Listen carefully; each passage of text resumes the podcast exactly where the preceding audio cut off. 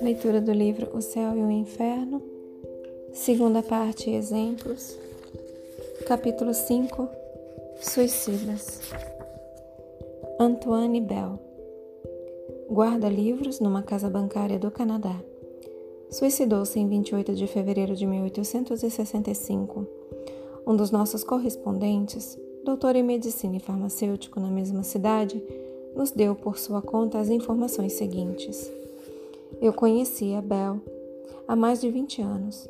Era um homem inofensivo e pai de numerosa família. Há algum tempo imaginou ter comprado veneno em minha casa e que dele se serviu para envenenar alguém. Frequentemente vinha me suplicar para lhe dizer em que época lhe vendera e se entregava então a transportes terríveis. Pedia o sono, acusa... perdia o sono, acusava-se batia no peito. Sua família ficava numa ansiedade contínua, das quatro horas da tarde até as nove horas da manhã, momento em que entrava na casa bancária, onde tinha seus livros de maneira muito regular, sem jamais cometer um único erro.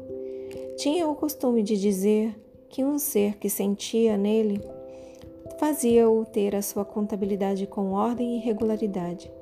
No momento em que ele parecia estar convencido do absurdo de seus pensamentos, exclamava: Não, não, quereis me enganar. Eu me lembro, isso é verdade. Antoine Bell foi evocado em Paris em 17 de abril de 1865 a pedido de seu amigo. 1. Um, evocação. Resposta: Que quereis? Fazer-me sofrer um interrogatório? É inútil. Eu confessarei tudo. 2. Está longe de nosso pensamento querer vos, vos atormentar com perguntas indiscretas. Desejávamos unicamente saber qual é a vossa posição no mundo em que estáis e se podemos vos ser úteis. Resposta: Ah, se o podeis, por isso vos seria muito reconhecido. Tenho horror do meu crime e sou muito infeliz. Número 3. Nossas preces, disso temos esperança, temos esperança, abrandarão as vossas penas. Pareceis-nos, pareceis-nos, de resto, em boas condições. O arrependimento já é um começo de reabilitação em vós. Deus, que é infinitamente misericordioso, tem sempre piedade do pecador arrependido.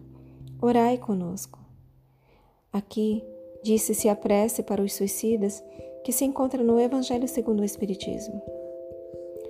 Agora quereis nos dizer de qual crime vos reconheceis culpado, ser-vos-á tida em conta essa confissão feita com humildade.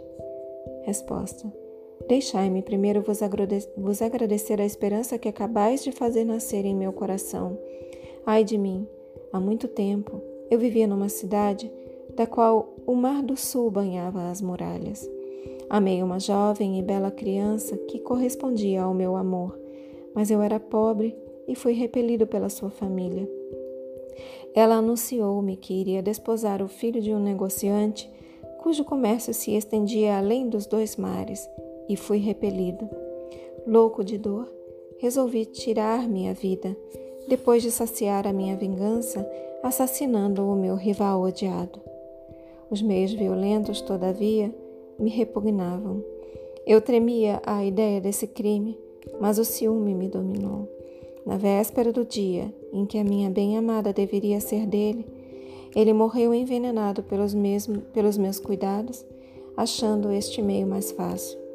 Assim se explicam essas reminiscências do passado.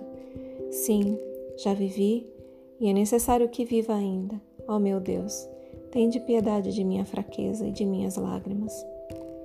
4. Deploramos essa infelicidade que retardou o vosso adiantamento, e vos lastimamos sinceramente. Mas uma vez que vos arrependestes, Deus será, Deus terá piedade de vós. Dizei-nos, eu vos peço, se executastes o vosso projeto de suicídio. Resposta: Não. Confesso com a minha vergonha que a esperança retornou ao meu coração. Queria desfrutar o preço de meu crime, mas os meus remorsos me traíram Espiei pelo último suplício esse momento de alucinação. enforquei-me. Número 5. Tinhais consciência dessa má ação na vossa última existência? Resposta: Somente nos últimos anos de minha vida, e eis como. Eu era bom por natureza. Depois de submetido, como todos os espíritos homicidas, ao tormento da visão contínua de minha vítima, que me perseguia como um remorso vivo, disso me livrei depois de muitos anos pelas minhas preces e o meu arrependimento. Recomeçava a vida uma outra vez, a última, e a atravessava pacífico e tímido. Tinha em mim uma vaga intuição de minha fraqueza nativa e de minha falta anterior, da qual conservei a lembrança latente. Mas um espírito obsessor e vingativo, que não era outro senão o pai de minha vítima, não teve grande dificuldade para se apoderar de mim e fazer reviver em meu coração, como num espelho mágico, as lembranças do passado. Alternativamente, influenciado por ele e pelo guia que me protegia, eu era o envenenador ou o pai de família que ganhava o pão de seus filhos com o seu trabalho. Fascinado por esse demônio obsessor, fui por ele impelido ao suicídio. Sou muito culpado, culpado é verdade, porém menos do que se o tivesse resolvido eu mesmo.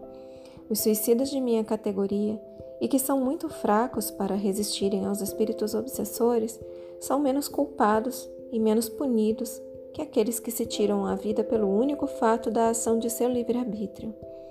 Orai comigo pelo espírito que me influenciou tão fatalmente, a fim de que ele abdique de seus sentimentos de vingança, e orai também por mim, a fim de que adquira a força e a energia necessárias para não mais falir à prova do suicídio por livre vontade, à qual me, à qual me submeterei, dizem-me, na próxima encarnação.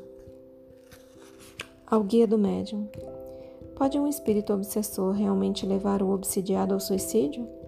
Resposta: Seguramente, porque a obsessão, que é ela mesma um gênero de prova, pode revestir todas as formas. Mas não é uma desculpa. O homem tem sempre o seu livre-arbítrio e, por consequência, está livre para ceder ou resistir às sugestões das quais é alvo. Quando ele sucumbe, é sempre pelo fato de sua vontade.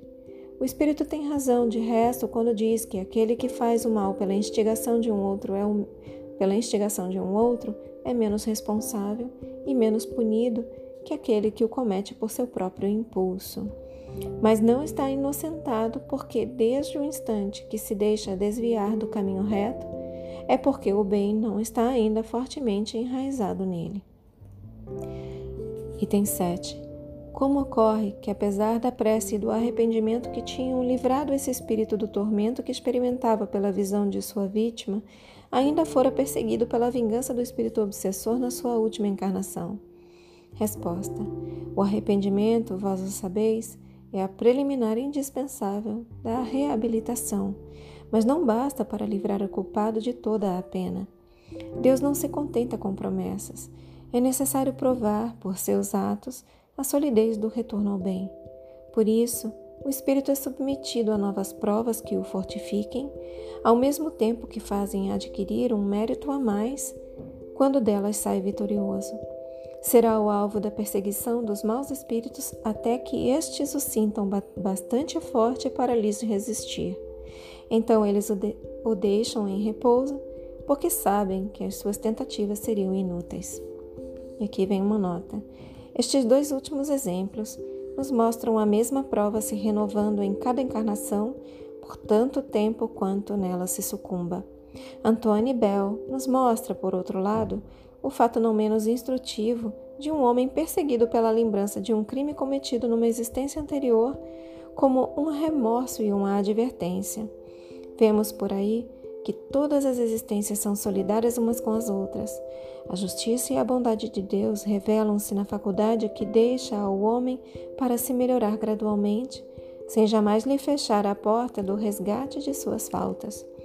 O culpado é punido pela sua própria falta e a punição, em lugar de ser uma vingança de Deus, é um meio empregado para fazê-lo progredir. Fechem os olhos, deixem que essas palavras se aprofundem em vocês. Assumam a intenção de contemplar por mais algum tempo sobre essas palavras. Expressem gratidão aos seus guias, mentores, protetores e anjo guardião. Expressem gratidão a Deus. Agradeçam a si mesmos pela continuidade na leitura.